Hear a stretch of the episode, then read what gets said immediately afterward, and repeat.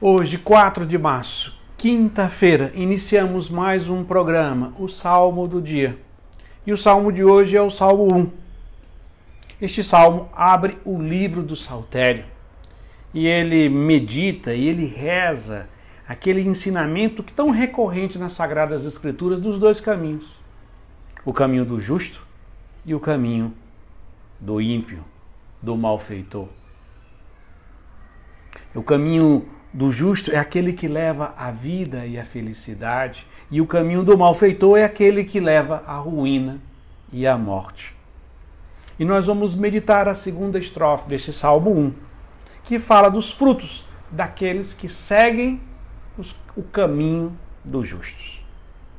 Segunda estrofe que diz: Eis que ele é semelhante a uma árvore, que à beira da torrente está plantada ela sempre dá seus frutos a seu tempo, e jamais as suas folhas vão murchar. Eis que tudo que ela faz vai prosperar.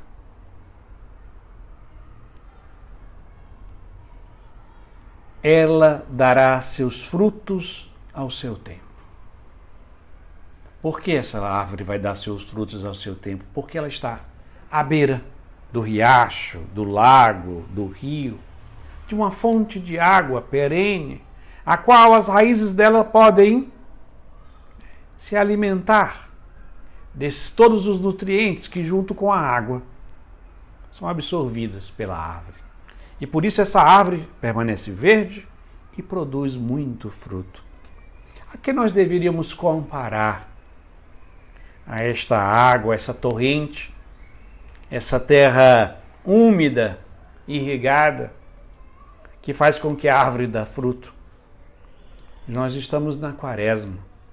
E as raízes que podem beber dessa água, a primeira dela é a oração, a qual nós devemos exercitar com mais intensidade nesse tempo da quaresma. Dois tipos de oração.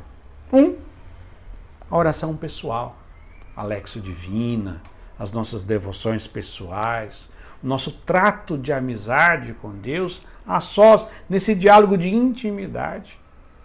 Mas existe outro tipo de oração que é complementar a esta, que é uma oração comunitária litúrgica.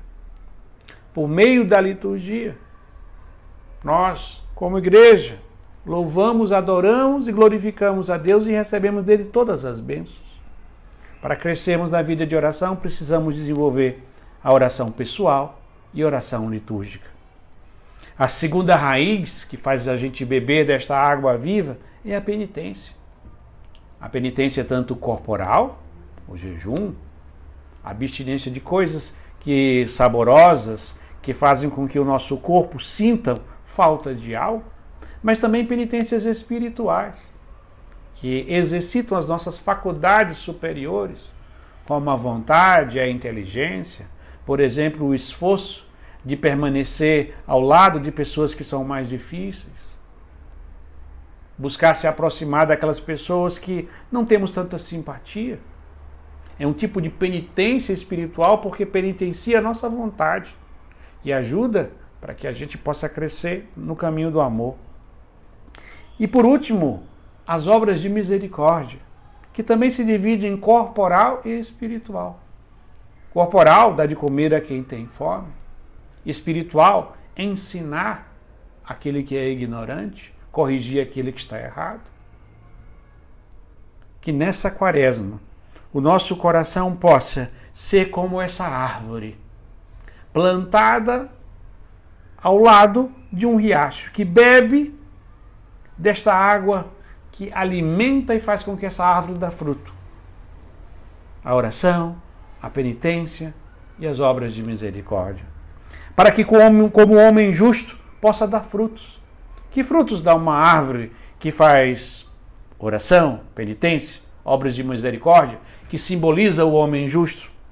Obras de justiça, frutos de justiça, melhor dizendo, de humildade, de amor fraterno, de prudência, de sobriedade, de temor. São, os frutos, são todos frutos daqueles que vivem a vida de acordo com a vontade de Deus, na oração, penitência e obras de misericórdia.